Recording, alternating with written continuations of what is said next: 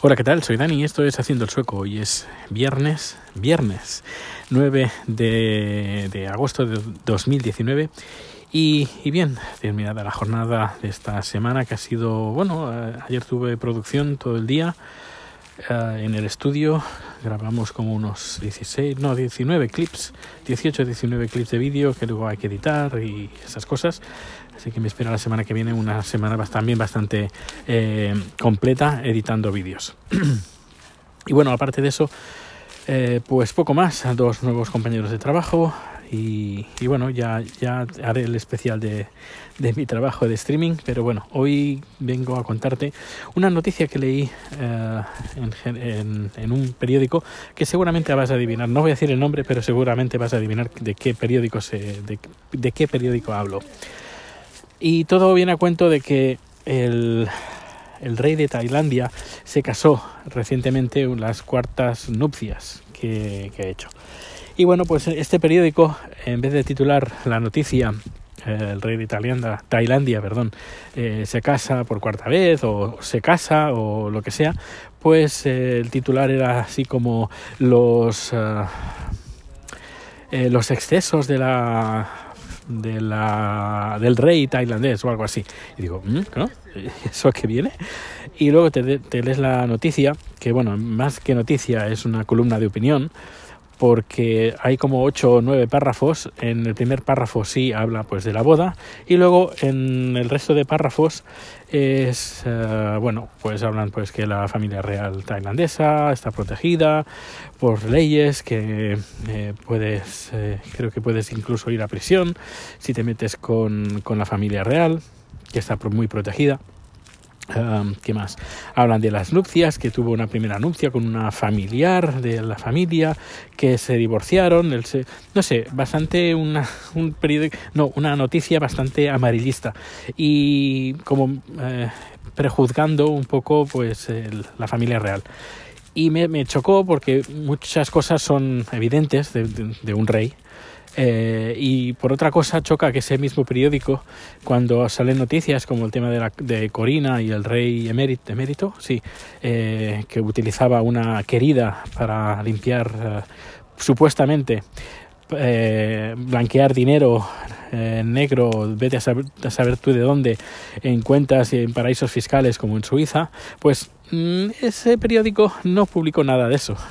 En cambio, cuando hablan de Tailandia, pues sí, eh, pues eh, bueno, se recrean y ya digo, en vez de una noticia parecía una columna de opinión bastante peyorativa eh, hablando con Charles sobre, sobre este tema, eh, me dice, bueno, el, el, rey de ahora no es tan querido como el que había antes, pero igualmente pues hace cosas buenas y cosas, bueno, no tanto, pero bueno, lo que eh, intenta pues que gustar a la gente porque sabe que no gusta como gustaba su padre.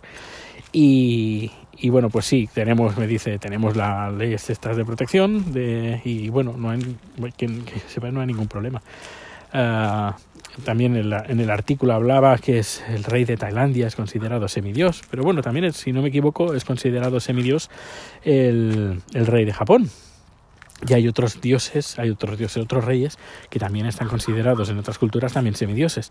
No sé, me parecía unas ganas de, no sé, de meter el dedo en, la, en el ojo de, y hablar mal por hablar mal. Y luego pensé, uy, ¿por qué hablan tan mal eh, de la familia real tailandesa? Y además no es la primera vez que este periódico hablan de mal y en cambio de la familia, familia real española y todos los chanchullos que tienen pues no, no, han, no han hablado nada. Y digo, ah, ya me imagino, porque con las últimas noticias han salido de los reyes españoles, sobre todo el, el señor emérito cazador de, de elefantes, eh, pues pues claro, hay que, hay que dar buena imagen de la familia real española. ¿Cómo? Pues dejando a, la familia a otras familias reales eh, a la altura del betún.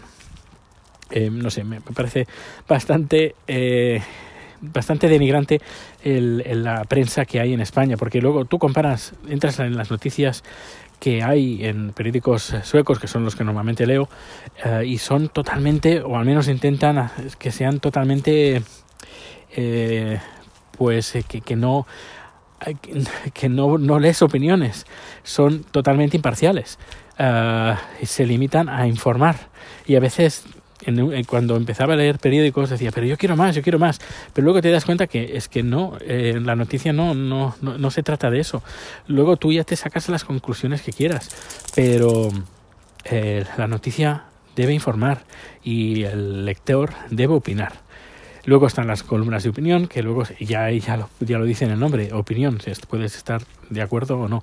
Pero un periódico una tirada nacional tan importante como es el que, estoy hablando, que eh, omita noticias que de, en España eh, que sí que afectan directamente al, al, al español medio, en cambio, en otras noticias que dices, bueno, ¿y a mí qué me importa lo que esté haciendo el rey de Tailandia?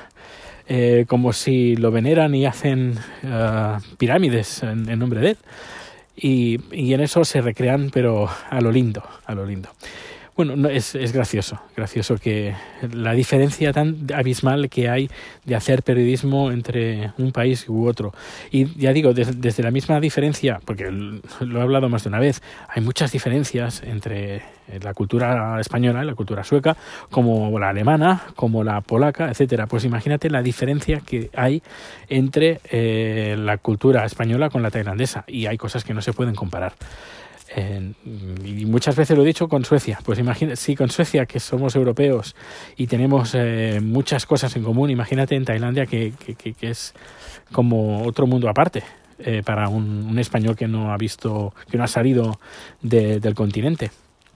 Ah, y bueno, pues nada, no me quiero enrollar más. Decir, dar un apunte, eh, recibí un toque en Twitter eh, sobre el reciclaje eh, que, en España, por ley, y además creo que por la Unión Europea, no hay ningún país que, em, en, eh, bueno, en teoría, eh, coja la basura y la entierre. hay una directiva europea que se tiene que no, se puede hacer esto se tiene que usar otros sistemas como el, el quemado de, de la basura y, y, bueno y poco a poco parece que bueno los, las ciudades sobre todo pues se tienen que adaptar.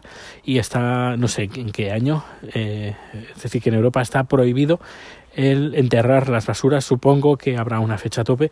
Pero bueno a menos que yo recuerde eh, hace no sé cuántos años que pasé por por el, el eh, el lugar este que donde tiene la basura en Tarrasa, cerca de Tarrasa, pues lo que, lo que hacían era enterrarla.